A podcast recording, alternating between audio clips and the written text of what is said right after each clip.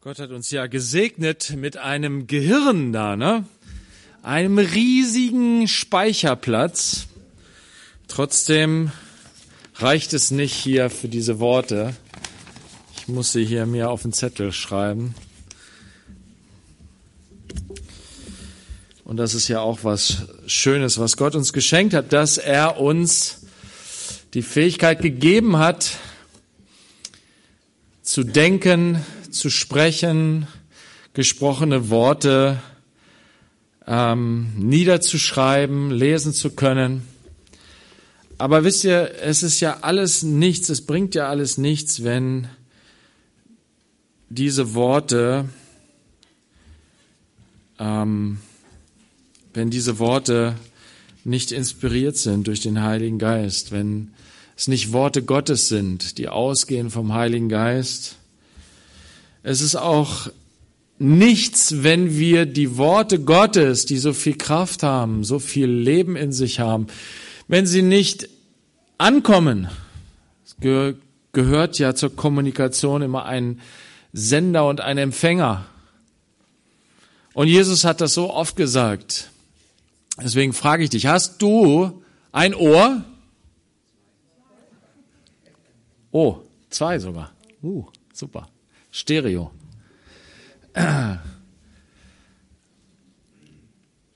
Es reicht schon eins. Wenn du ein Ohr hast, dann höre. Wer ein Ohr hat, der höre. In den Schreiben in den Briefen, die Jesus Johannes diktiert hat an die sieben Gemeinden in der Offenbarung, heißt es in jedem Brief, wer ein Ohr hat, der höre, was der Geist den Gemeinden sagt. Gott möchte zu dir und mir sprechen, zu uns als Gemeinde. Wir sind seine Gemeinde. Wir gehören ihm. Wir sind seine Kinder durch den durch das, was Jesus getan hat und durch den Glauben an ihn sind wir seine Kinder. Du bist Gottes geliebtes Kind. Er möchte zu dir sprechen, er möchte zu uns sprechen. Er hat uns Ohren gegeben. Aber noch mehr, er hat uns seinen Geist gegeben, durch den wir das empfangen können, was vom Geist ausgeht. Der Heilige Geist spricht nicht nur durch das Wort, was er inspiriert hat, sondern er spricht auch durch Menschen, die er mit seinem Geist erfüllt hat. Und er spricht auch in unserem Herzen, wenn du den Heiligen Geist empfangen hast und Kind Gottes geworden bist, so wie Paola das vorhin erzählt hat.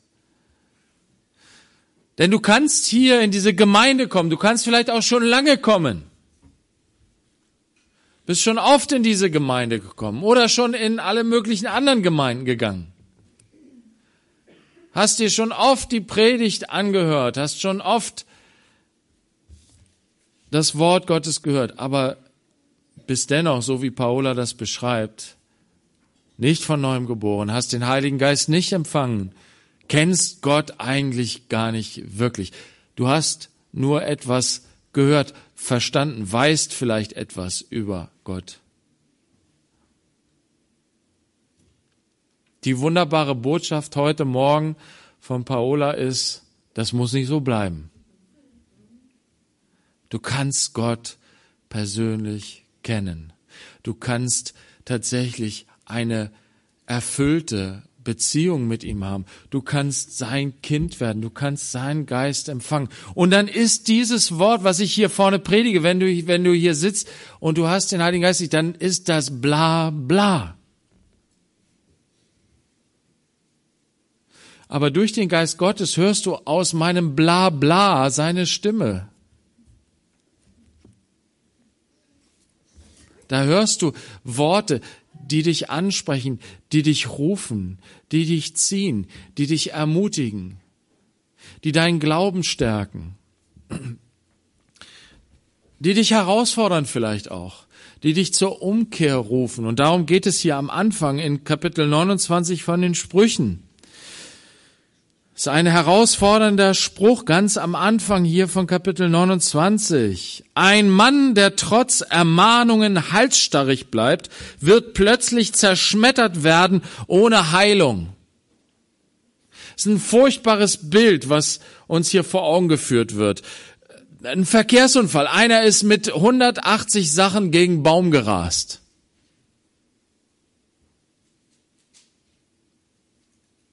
Zerschmettert und keine Heilung möglich.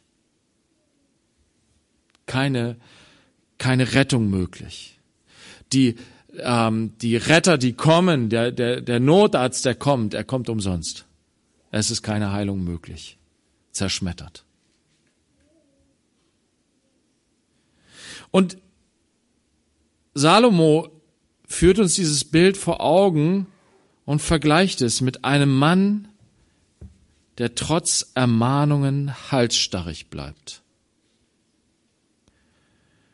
Und dieses halsstarrig sein, das ist nicht einfach nur einen steifen Nacken haben, so, ne, wenn du morgens aufwachst und hast dich irgendwie verlegen und ah, oh, ui, oh. Weißt du, jemand, der einen steifen Nacken hat, der kann trotzdem sehr beweglich sein und sehr flexibel auf die Stimme des Heiligen Geistes reagieren. Aber jemand, der sein, seinen geistlichen Nacken hart gemacht hat und gesagt hat, ich will nicht auf Gott hören. Der rennt ins Verderben. Ja, ich hab's in der letzten Zeit ab und zu mal so deutlich gesagt, ich sage es auch heute noch mal wieder deutlich, der fährt zur Hölle. Und die Hölle ist kein Spaß. Da ist nicht Party ohne Ende, sondern da ist Schmerz und Leiden ohne Ende. Da ist Gottes Ferne, denn Gott ist Liebe, Gott ist das Leben, Gott ist alles Gute. Und wer das Gute nicht will, wer die Liebe nicht will, wer das Leben nicht will, der fährt zur Hölle und bleibt dort. Gott ruft und sagt, komm doch zu mir. Ich bin die Quelle des Lebens. Komm doch zu mir. Ich bin die Quelle der Liebe. Komm doch zu mir. In mir findest du alles Gute. Alles, was gut und vollkommen ist in dieser Welt, das kommt von Gott.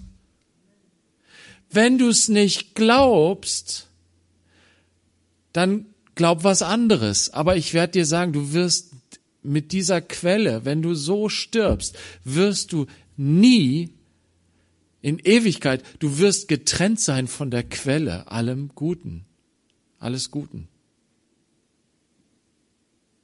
Deswegen, kehre um, mach deinen Nacken nicht hart, entspann dich. Werd locker, okay? Werd locker. Und höre doch den Ruf. Lass dich doch ziehen von der Liebe.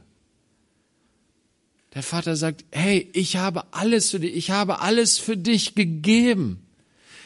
Was du auch immer in deinem Leben für Bockmist gemacht hast, dir ist vergeben. Ist alles bezahlt.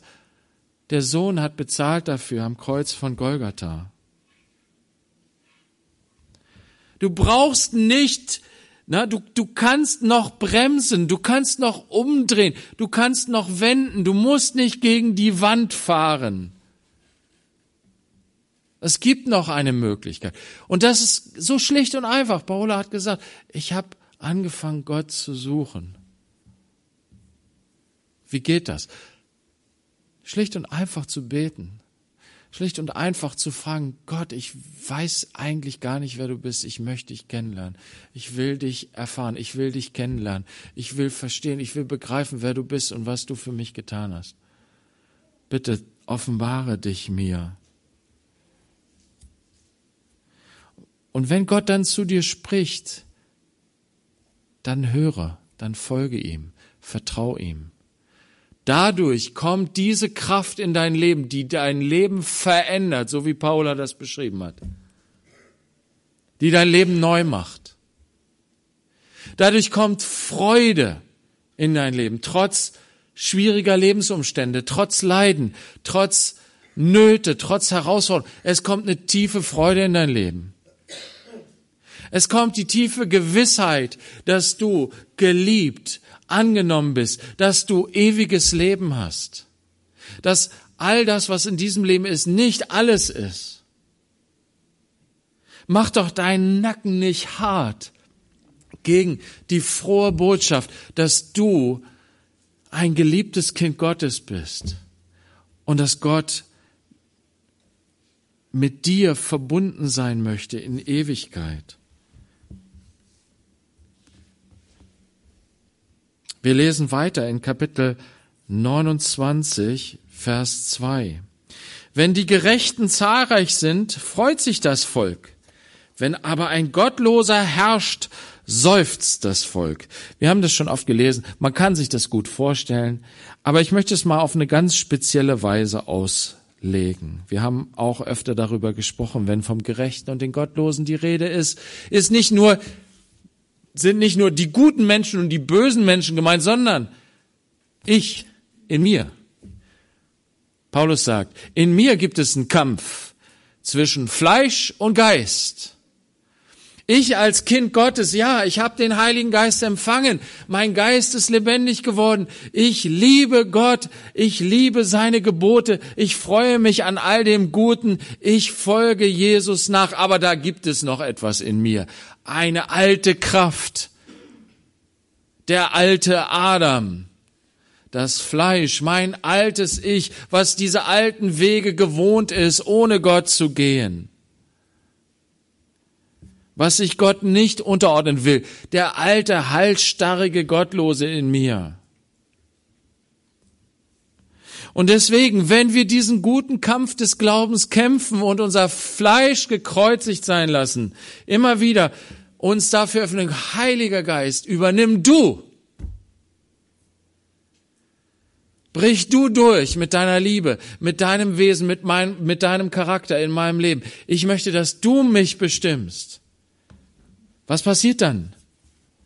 Dann lebt Christus im Glauben in mir, durch mich hindurch sein Leben. Er gebraucht mein Leben als Werkzeug zur Gerechtigkeit. Wenn die Gerechten zahlreich sind, Geschwister, das fängt mit uns an, mit uns Christen, dass wir den Kampf, den guten Kampf des Glaubens kämpfen und unser Fleisch überwinden, im Geist wandeln, dann ist der Gerechte, lebt der Gerechte in mir und dann wirkt es sich aus auf unser ganzes Leben, auf unser ganzes Land. Wenn die Gerechten zahlreich werden, wenn doch die Christen im Geist wandeln, dann werden die Gerechten zahlreich. Damit fängt's an. Und dann passiert das, was in Apostelgeschichte steht. Gott fügte hinzu täglich, die gerettet werden sollten. Wenn wir aber im Fleisch leben, Geschwister, wenn wir, die wir die Gerechten sind, die wir gerecht gemacht wurden durch den einen Gerechten, wenn wir als Gottlose leben, weil wir im Fleisch wandeln, was passiert dann? Dann seufzt das, seufzt das Volk. Warum? Weil es keine Hoffnung hat, weil es keine Hoffnung sieht, Wisst ihr, wir können dann noch so fromm daherreden und das Evangelium verkünden, wenn aber nicht sichtbar ist in unserem Leben, dass das unser Leben verändert wird, dass das Evangelium Kraft hat zu retten und selig zu machen, dann seufzt das Volk. Es hat keine Hoffnung. Es hat kein Licht. Deswegen dieser Kampf findet hier statt.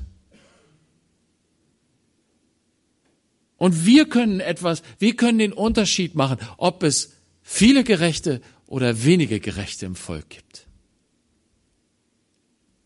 Ob das Volk sich freut oder ob es seufzt. Deswegen lasst uns ausstrecken danach, dass Gottes Geist in, unser, in unserem Leben sich frei entfalten kann. Lasst uns nicht unser Hals starr machen, sondern flexibel, beweglich sein, damit der Geist Gottes uns führen kann. Wisst ihr, wenn wir gehorsam sind dem Geist Gottes, wisst ihr, dann fängt der Geist Gottes an, auch stark zu wirken in unserem Leben.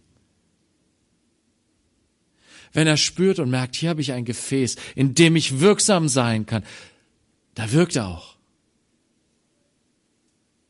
Aber wenn wir im Fleisch wandeln, Geschwister, selbstsüchtig auf uns selbst bezogen, was passiert dann? Wir betrügen den Heiligen Geist. Er zieht sich zurück. Er wird ganz still. Das ist dann kein Leben.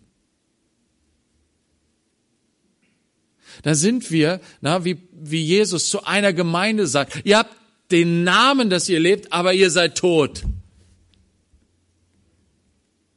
So soll's nicht sein, Geschwister. Und er ruft dieser Gemeinde zu, kehre um, tu Buße, kehre zurück zur ersten Liebe, sagt er zu einer anderen Gemeinde. Wisst ihr, in der Umkehr liegt unser Heil. Ich will wieder neu auf deine Stimme hören, Heiliger Geist. Ich möchte wieder neu diese enge, tiefe Beziehung mit dir haben. Ich möchte wieder neu mich nicht von meinen Gedanken und meinen Plänen und meinen Zielen leiten lassen, sondern von deinen Zielen.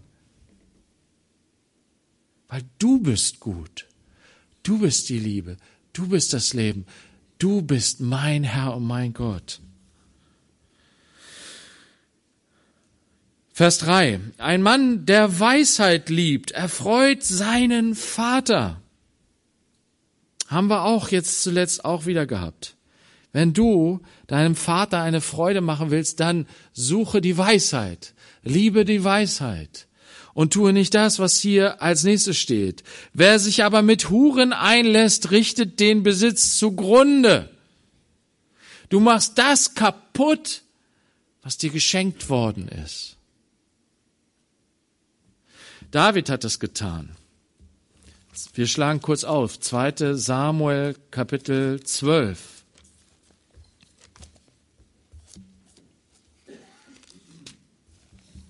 Er ist faul und bequem geworden, hat andere für sich kämpfen lassen und hat aufgehört, den guten Kampf des Glaubens zu kämpfen. Und was ist geschehen? Das Fleisch hat die Oberhand gewonnen und er hat sich treiben lassen von seiner Augenlust.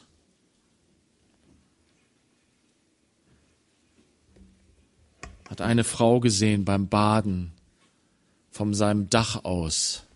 Ein Spanner. Guckst du noch Pornos? Du bist ein Spanner. Sorry, dass ich das so krass sage. Und es passiert das, was in Davids Leben passiert ist. All das, was Gott dir Gutes geschenkt hat, du machst es kaputt.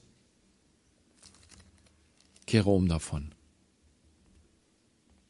Du musst das nicht durchexerzieren wie David. Was hat David getan? Er hat sich diese Frau holen lassen. Er hat's mit ihr getrieben. Und als sie dann schwanger wurde, hat er ihren Ehemann umbringen lassen. Und alles war gut und schön. Keiner hat irgendwas gesagt. Er hatte so seine Leute, die haben es für ihn erledigt. Unheimlich loyal. Wisst ihr, Loyalität ist was Wunderbares, was Gutes.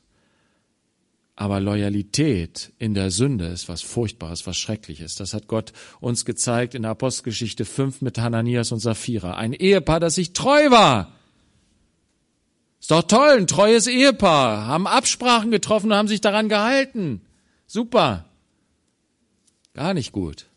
In der Sünde vereint sind sie zugrunde gegangen.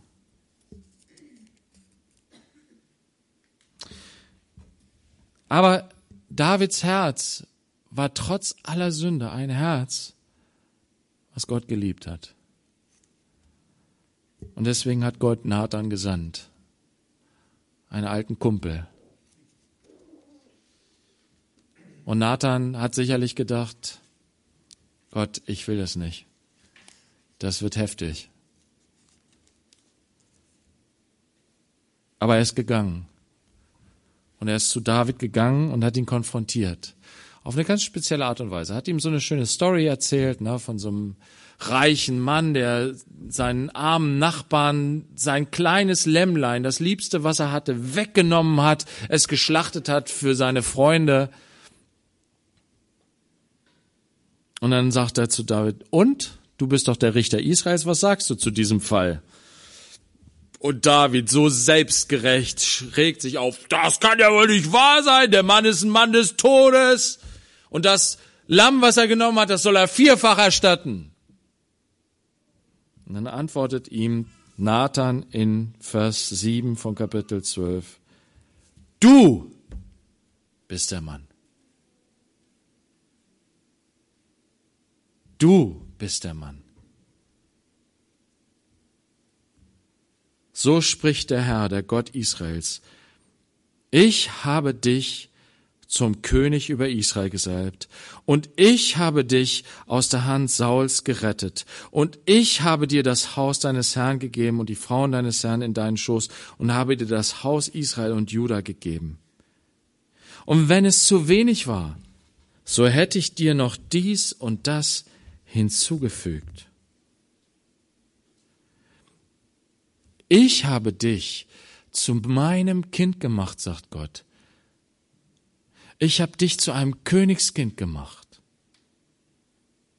Ich habe dich aus der Hand Satans gerettet, aus den Klauen der Sünde habe ich dich herausgerettet. Und ich habe dich reich beschenkt mit einer Familie, mit einem, mit einer segensreichen Gemeinschaft in der Gemeinde.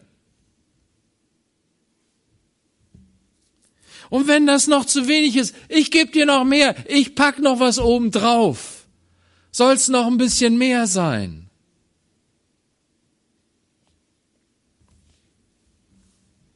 Warum hast du das Wort des Herrn verachtet, indem du tatest, was böse ist in seinen Augen?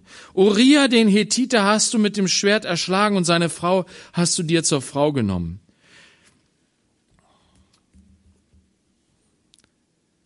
Du bist so reich gesegnet. Wir sind so reich gesegnet, Geschwister. In Christus haben wir alles. Paulus sagt es, in Römer 8 sagt er, wenn Gott das Kostbarste, seinen Sohn uns gegeben hat, wie wird er uns mit ihm nicht alles schenken? Wir sind so reich gesegnet, Geschwister. Lass uns doch diesen reichen Segen, all das, was er uns gegeben hat, nicht um der Hurerei willen zerstören um der, des kurzen Genusses der Sünde willen zerstören, was auch immer es sein mag.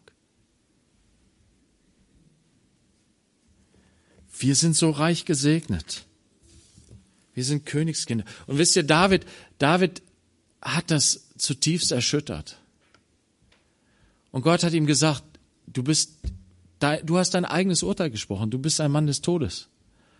Du musst das vierfach erstatten. Und David ist zusammengebrochen und hat geschrien. In Psalm 51 lesen wir das. Herr, tu alles, aber nimm deinen Heiligen Geist nicht von mir. Das ist das Kostbarste, was ich habe. Und deswegen hat Gott zu ihm gesagt, du sollst leben. Ich bleibe bei dir. Deine Sünde ist dir vergeben. Es gibt einen Ausweg, Geschwister. Es gibt Umkehr. Es gibt neues Leben, einen Neuanfang. Wisst ihr, aber wenn wir so heftig uns versündigt haben wie David, David muss das wirklich vielfach bezahlen. Seine Familie ist ziemlich kaputt gegangen. Da ist viel Leid, viel Elend. Er musste fliehen vor seinem eigenen Sohn. Das war heftig. Aber er hat diese kostbare Beziehung zu Gott nicht verloren. Und das war, das war alles, was er wollte. Und das hat Gott ihm gegeben. Aber weißt du, so weit muss es nicht kommen. Du kannst umkehren.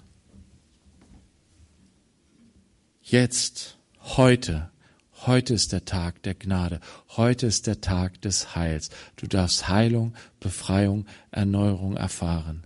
Komm ins Licht, bekenne deine Sünde und lass für dich beten. So hat das, so hat Jakobus das gesagt.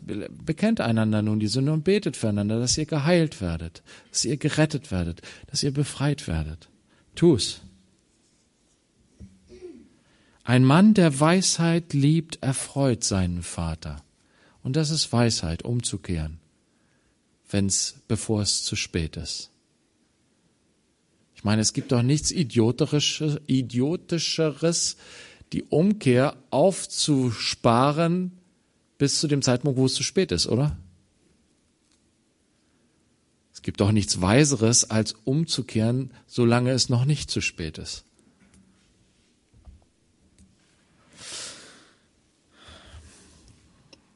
Zurück zu Sprüche 29,4. Ein König gibt durch das Recht dem Land Bestand. Aber wer nur Abgaben erhebt, zerstört es.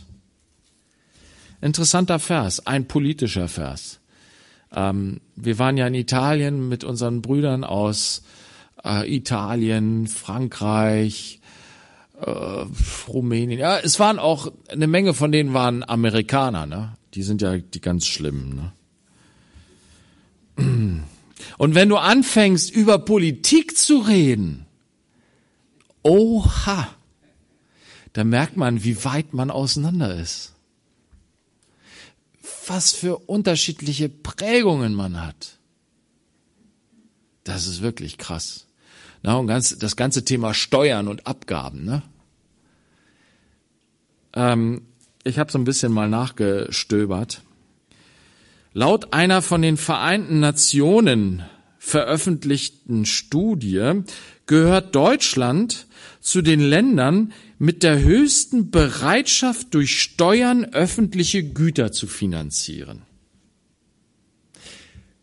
Man muss sich das manchmal klar machen, wie man geprägt ist. Wir denken ja immer, wir Deutschen, ja, das ist alles so, so lebt man als Mensch. So denkt man als Mensch, so macht man das als Mensch. Und wir Deutschen, wir sind ja unheimlich stolz auf unsere Demut. Aber wir sind ja unheimlich stolz drauf, weil wir packen es ja. Wir sind ja gut. Wir kriegen das hin. Wir kommen immer durch die Krise. Wir sind immer ne, oben an. Wir sind erfolgreich. Dann muss es ja richtig sein, wie wir es machen. Na? Und wir fallen in die Falle hinein, unser Handeln nur daran zu messen, ob wir erfolgreich sind. Wisst ihr, aber eigentlich in dieser Welt funktioniert Erfolg durch das Recht des Stärkeren. Wenn du in dieser Welt erfolgreich bist, dann ist das oft eher ein schlechtes Zeichen. Ja, Gott kann dir Erfolg geben in dieser Welt, obwohl du auf seinem Weg gehst. Aber ich sag dir, das ist nicht der Normalfall. Jesus ist in diese Welt gekommen, ist den Weg Gottes von Anfang bis zum Ende gegangen. Und wo ist er geendet? Am Kreuz von Golgatha. Wer hat ihm diese Möglichkeit geboten, erfolgreich zu sein, der Teufel. Hier sind alle Reiche der Welt. Ich gebe sie dir, bete mich an. Dann bist du erfolgreich. So, wenn es jetzt hier um Steuern und Abgaben geht, ne, wir glauben als Deutsche, sagt uns diese Studie, nicht jeder Deutsche, aber so, das ist so die allgemeine öffentliche Meinung. Viele Menschen glauben das, denken das, dass öffentliche Aufgaben, Aufgaben unserer Gesellschaft am besten dadurch ähm, bearbeitet werden, dadurch, dass wir alle unsere Steuern zahlen, unsere Abgaben zahlen. Aber ist das wirklich so? Muss das wirklich so sein? Oder was bewirkt das? Ich habe mal nachgeguckt. Ähm, es ist so, dass in Deutschland sehr viel von unseren Steuern für Soziales verwendet wird. Wir nennen das dann den Sozialstaat. No? Es gibt andere Länder, wo das noch intensiver betrieben wird. Das Ganze ist aber nicht immer so gewesen. Das ist ja erst seit 150 Jahren gibt es eine Krankenversicherung. Ne? Vorher gab es das nicht. Und wir sind immer so stolz drauf und sagen, ey, die Amerikaner, die sind so, so idiotisch, dass die so gegen eine Krankenversicherung sind und so weiter, ne? Und klar hat das was für sich. Es sind ne, man kann das so machen. Aber ich frage mich, okay, was bewirkt es unter uns, dass wir eine Krankenversicherung haben, eine Rentenversicherung, eine Pflegeversicherung. Wir haben die Arbeitslosenversicherung und wir zahlen jeder ständig da Abgaben für. Wir zahlen unsere Steuern. Wir zahlen alles. Aber was bewirkt es in uns? Viel, ja, für manche Sicherheit. Aber jetzt frage ich dich, wenn du dann so super krankenversichert, rentenversichert und so weiter, wie du bist und ich auch bin, wenn wir dann im Kranken, im Altenheim liegen, im Pflegeheim, im Krankenhaus und keiner besucht uns und die völlig überlasteten Pflegekräfte machen nur das Allernötigste. Was ist da gewonnen? Es ist alles bezahlt. Du hast die besten technischen Möglichkeiten. Na? Aber die Liebe? Wo ist die Liebe? Das, was vorher das soziale Sicherungssystem war, war die Familie, die Dorfgemeinschaft, die Kirchengemeinde.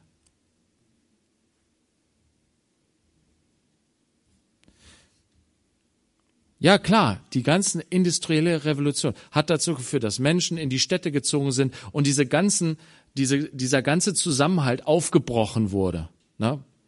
Und wir auch hier als Großstadtgemeinde. Jeder lebt doch für sich hier von uns, die wir hier sitzen. Jeder lebt irgendwo an irgendeiner Ecke in Hannover oder drumherum. Wir kommen hier zusammen, feiern hier Gottesdienst als Familie Gottes. Aber wie sehr sind wir wirklich Familie Gottes? Lass uns doch von Gott herausfordern lassen. Ich habe es gestern geschrieben.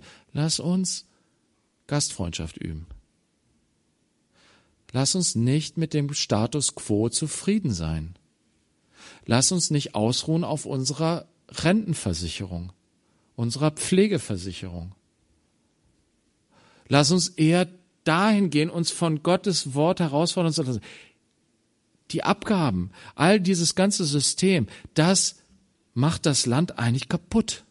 Und zwar geistlich. Weißt du, wir können unglaublich erfolgreich sein, aber geistlich total am Boden.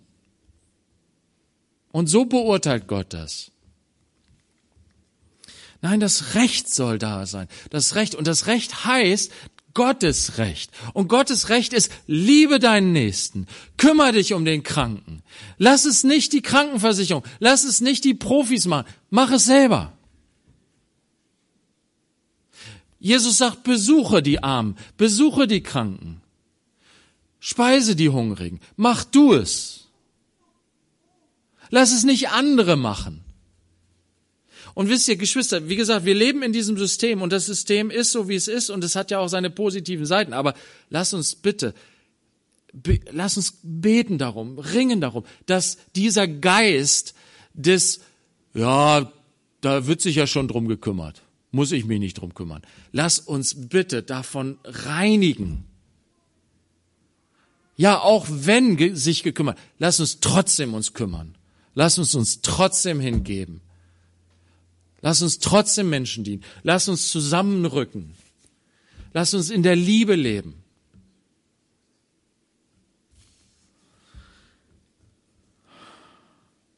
Jesus, hilf uns. Vers 5. Äh, nee, wo, wo bin ich? Ah, ich, oh je, es ist ja schon fast halb. Ein Mann, der seinem Nächsten schmeichelt, breitet ein Fangnetz vor seinen Schritten aus. Vergebt mir, dass ich euch nicht geschmeichelt, uns, uns hier nicht geschmeichelt habe heute, aber das ist Gottes Wille. Im Verbrechen des bösen Menschen liegt eine Falle für ihn. Für ihn selbst. Aber der Gerechte jauchzt und ist fröhlich. Freude. Wisst ihr, Jesus liebt uns. Er hat uns alles geschenkt. Wir können uns freuen. Lass uns freuen und fröhlich sein. Über das Gute, was Gott uns schenkt. Lass uns ihn loben und preisen in allem. Der Geist Gottes jubiliert. Na, über Jesus heißt es an einer Stelle, der Herr jubelte im Geist. Worüber hat er gejubelt? Ah, dass die Unmündigen, die, die, die Armen, die Schwachen, die irgendwie beschränkt sind, dass die es erkennen, dass Gott sie liebt. Und dass die Weisen, die so, ach so klugen, selbstgerechten, die checken's nicht. Darüber hat Jesus gejubelt.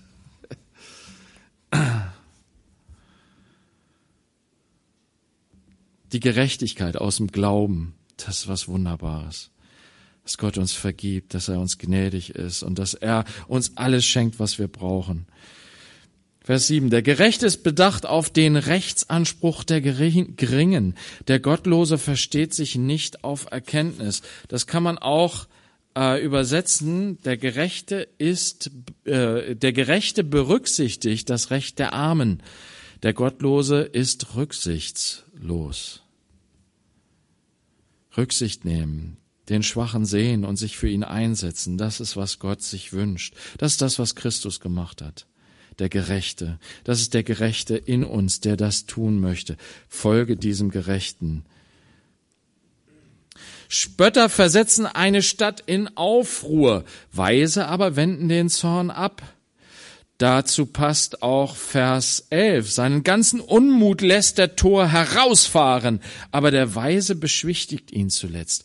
Gott hat seinen Sohn gesandt und er hat Frieden gemacht zwischen uns und Gott. Er ist ein Friedenstifter und er stiftet auch Frieden zwischen den Menschen. Er ist unser Friede, sagt Paulus in Epheser 2. Er hat die, die Mauer, die zwischen Juden und Nichtjuden war, niedergerissen. Er, hat die, er reißt die Mauern zwischen Menschen nieder. Er ist ein Friedensstifter. Durch seinen Frieden kommen Menschen zusammen. Wir waren da in Italien und waren da auf dem Berg hochgefahren und da sind, da ist so eine Art Freilichtmuseum. Sie haben da diese Kriegsanlagen aus dem Ersten Weltkrieg da stehen lassen, oben auf der Höhe. Ne? Jeder will unbedingt auf der Höhe des Berges stehen. Und dann haben sie da ihre Schießscharten in den Stein reingemeißelt und äh, haben äh, Höhlen, sind da Höhlensysteme, da kannst du da so rumlaufen, da haben sie auch noch so eine so eine Hütte von Offizieren, äh, wo die dann da übernachten, äh, ne, das ist echt da ganz cool gemacht. Und da sind wir da oben drauf, drauf rumgeklettert. Und ja, im Ersten Weltkrieg, die Italiener haben versucht, da die Österreicher in Schach zu halten. Und jetzt klettern wir Italiener, Österreicher, Deutsche, Franzosen, Amerikaner, und alles Feinde aufs Blut haben sie sich bekämpft da, um oben zu sein. Wenn, wenn du oben bist, dann kannst du schön runterschießen. Dann hast du alles im Blick. Wunderbarer Blick da von diesen Bergen da rundum. Wisst ihr aber, wenn wir Christus, unseren König sein lassen, wenn wir ihn erheben auf die Spitze des Berges, dann sind wir als Völker vereint. Er ist der Friedefürst. Er schafft Frieden, wahren Frieden zwischen den Völkern. Und er möchte, dass wir auch Friedensstifter sind, Streitschlichter. Wir sollen nicht die sein, die ihren Zorn, un, ihren Unmut rauslassen, sondern wir sollen die sein, die Frieden herbeiführen. Das ist Weisheit. Vers 9. Tritt ein weiser Mann mit einem närrischen Mann vor Gericht, tobt er und lacht, aber es gibt keine Ruhe. Blutmenschen hassen den Unschuldigen, aber die Aufrichtigen suchen das Beste für sein Leben. Vers 12. Ein Herrscher, der auf Lügenreden achtet, dessen Diener sind alle gottlos. Lass uns beten, dass unser kommender Kanzler oder Kanzlerin, wer es auch immer sein wird, doch so weise sein möge, sich Berater zu suchen, die nicht lügnerisch reden, Lügenrede führen, sondern aufrichtig sind. Vers 13. Der Arme und der Unterdrücker begegnen sich, der ihrer beider Augen hell macht, ist der Herr. Das ist ein skandalöser Vers. Na, wir haben oft gehört, dass das Evangelium den Armen verkündigt wird, den Unterdrückten. Und ja, Gottes Herz geht aus zu denen, die erniedrigt werden. Und er ist denen nahe, die zerbrochenen Herzens sind. Wie kann es dann hier heißen, dass Gott die Augen hell macht des Unterdrückers? Jesus selbst hat es gelehrt, Matthäus 5. Ich muss leider gnadenlos überziehen, wir sind heute spät dran. Ähm, aber einen Augenblick Geduld müsst ihr noch haben. Matthäus 5, Vers 44. Ich aber sage euch, sagt Jesus, liebt eure Feinde und betet für die, die euch verfolgen. Für eure Unterdrücker. Betet für sie. Sucht das Gute für sie. Warum? Damit ihr Söhne, Kinder eures Vaters seid, der in den Himmeln ist. Dadurch erweist ihr euch als Gottes Kinder. Denn er lässt seine Sonne aufgehen über Böse und Gute und lässt regnen über Gerechte und Ungerechte. Gott ist gut zu den Unterdrückern.